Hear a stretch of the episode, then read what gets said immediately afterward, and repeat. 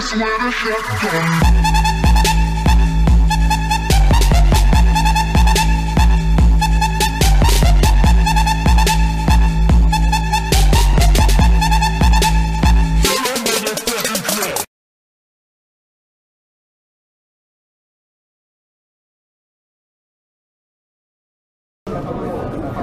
Mores, esse é o quarto episódio.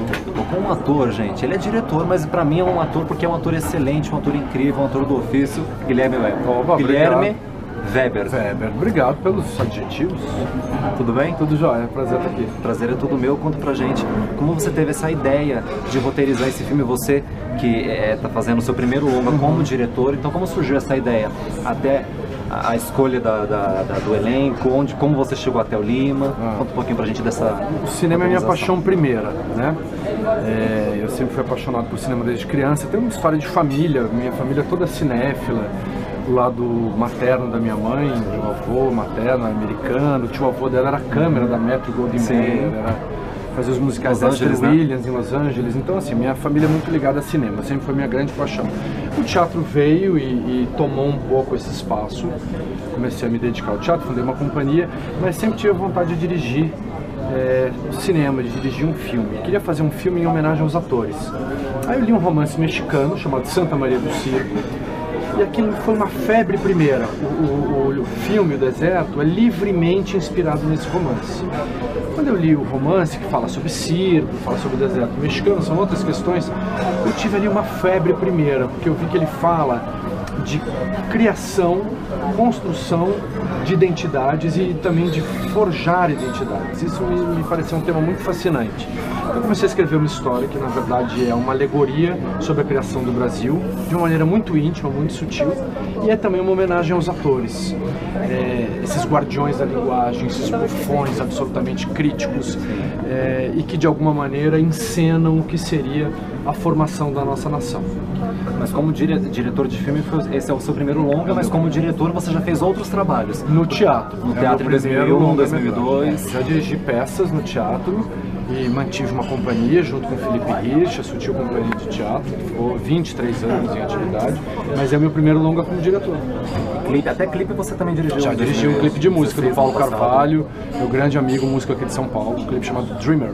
O que você quer passar pro público desse filme? Porque eu acompanho o trailer e você assiste o trailer e você fica instigado pra assistir o filme. E é difícil a gente, a, gente, é, é, é, a gente assistir um trailer de um filme de dois, três minutos e você querer assistir. Né? Muitos você não quer assistir, outros você nem assiste o trailer. Né? O trailer Mas- é sempre melhor que o filme. Sempre. Todo, fi todo trailer é melhor que o filme. Então, já partindo dessa derrota que o trailer é melhor, é, o filme sobrevive num outro lugar. É, na verdade, eu queria falar sobre o Brasil e homenagear os atores. Então, na verdade, eu coloquei atores, uma trupe de atores, de velhos comediantes, falando sobre o Brasil. Então, eles encontram uma cidade deserta no meio do sertão, o sertão é o complexo simbólico mais renitente da nossa cultura.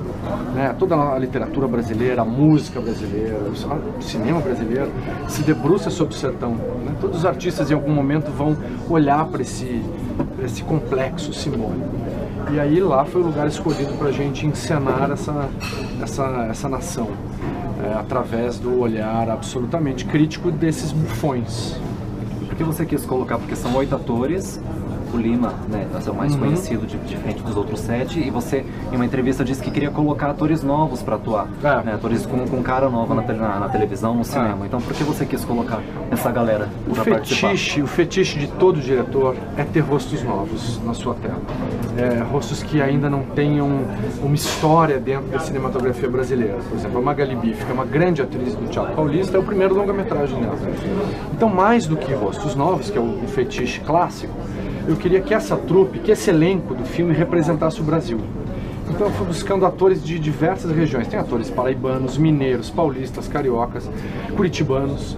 É, então eles representam em micro escala o Brasil. E eu pedi a eles que eles mantivessem seus sotaques. Bacana. E inclusive forçassem os seus sotaques. Para que a gente tivesse uma paisagem sonora também representando o Brasil. Porque a história de um grupo é sempre a história do mundo. Então essa é um pouco a, a formação do elenco. Na verdade, o trabalho de direção começa na escalação do elenco. Por exemplo, o Lima Duarte, eu queria que o líder da trupe, é, que liderasse esses rostos novos, fosse um herói do cinema brasileiro. O Lima Duarte chega no set do meu primeiro filme para fazer seu quinquagésimo filme.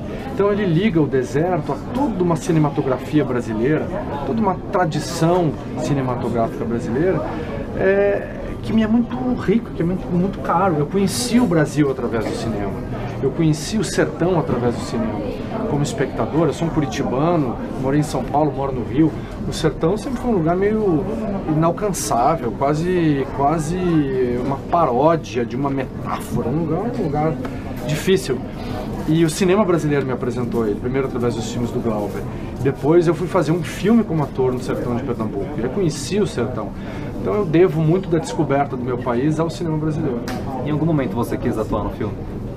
Não, Não, não. não. Primeiro porque não teria personagem para mim, e depois que já era um, um- um desafio muito grande, e eu queria também ter o prazer absoluto.